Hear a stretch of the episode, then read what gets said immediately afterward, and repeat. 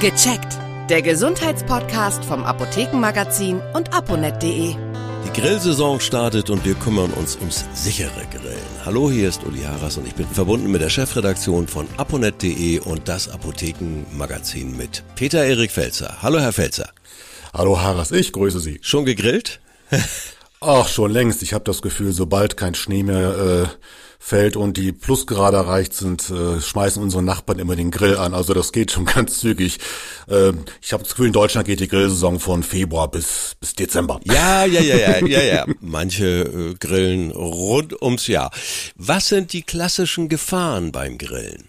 Die Hauptgefahr ist natürlich, sich zu verbrennen. Ein Grill ist heiß. Klar. Und da ist es wichtig, dass so ein Grill zu, vor allem einen festen Stand hat, dass er nicht wackelt, dass auch die Schrauben fest angezogen sind, dass also die Kohle da gut und sicher drin liegen kann. Das ist das Allerwichtigste. Ganz besonders natürlich auch bei diesen kleinen mobilen Lösungen, die man vorm Grillen zusammenschraubt, denke ich, sollte man drauf achten.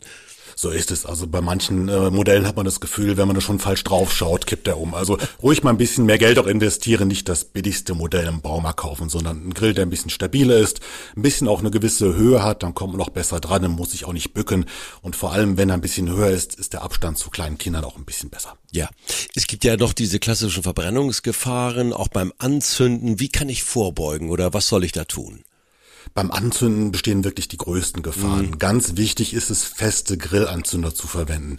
Unbedingt die Finger wecken lassen von Spiritus, Benzin und ähnlichen Dingen. Ja. Wenn das ein bisschen daneben geht, kann es ganz große Stichflammen geben, gerade wenn die Kohle schon glüht und glimmt.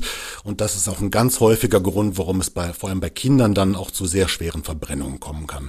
Also klassische, sichere Grillanzünder verwenden. Wir haben so einen runden Behälter, wo man unten Grillanzünder, dann die Kohle drauf, dann zieht das ganz schnell durch und dann kippt man das in den Grill rein. Also ich glaube, man nennt die Anbrennhilfe. Was halten Sie davon? Auch das ist eine gute Lösung, weil ja die Kohle und die Anzünder in diesen Metallzylinder ja weitgehend geschlossen sind. Ja. Und da ist die Gefahr, dass man sich verbrennt, auch viel, viel geringer. Also es ist eine sehr gute Sache. Und wenn es nun doch passiert, erste Maßnahmen?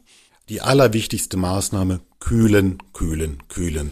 Und das geht am besten, indem man fließendes, kaltes Wasser, am besten aus dem Gartenschloch, wenn man im Garten ist, direkt auf die betroffenen Stellen drauflaufen lässt. Es darf aber nicht zu kalt sein, wobei im Sommer ist die Gefahr nicht so groß, dass das Wasser zu kühl aus der Leitung kommt. Bitte keine Kühlpacks verwenden oder diese klassischen äh, Kühlakkus. Ja. Die sind meistens doch zu kalt, weil die Haut ist doch ein bisschen vorgeschädigt. Die verbrannte Haut braucht natürlich Kühle, aber es darf wirklich nicht zu kalt sein, sonst treibt man den Teufel wirklich mit, mit dem Satan aus. Wann muss ich zum Arzt?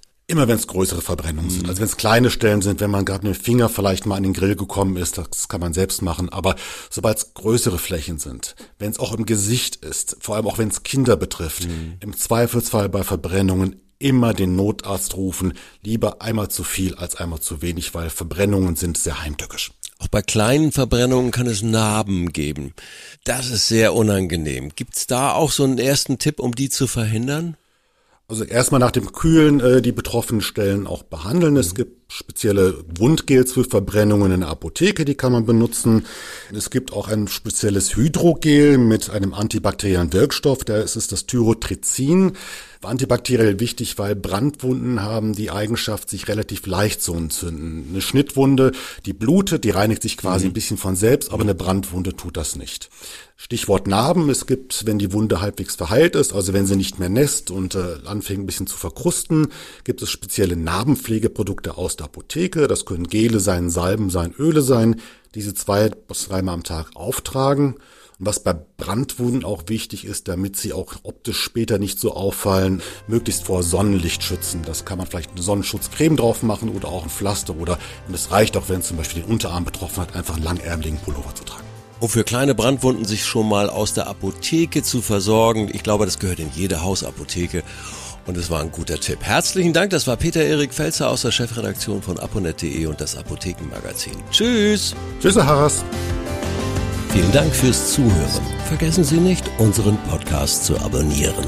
Und viele weitere Tipps und Informationen für Ihre Gesundheit lesen Sie online auf www.aponet.de und alle 14 Tage im Apothekenmagazin, das Sie kostenlos in Ihrer Apotheke bekommen.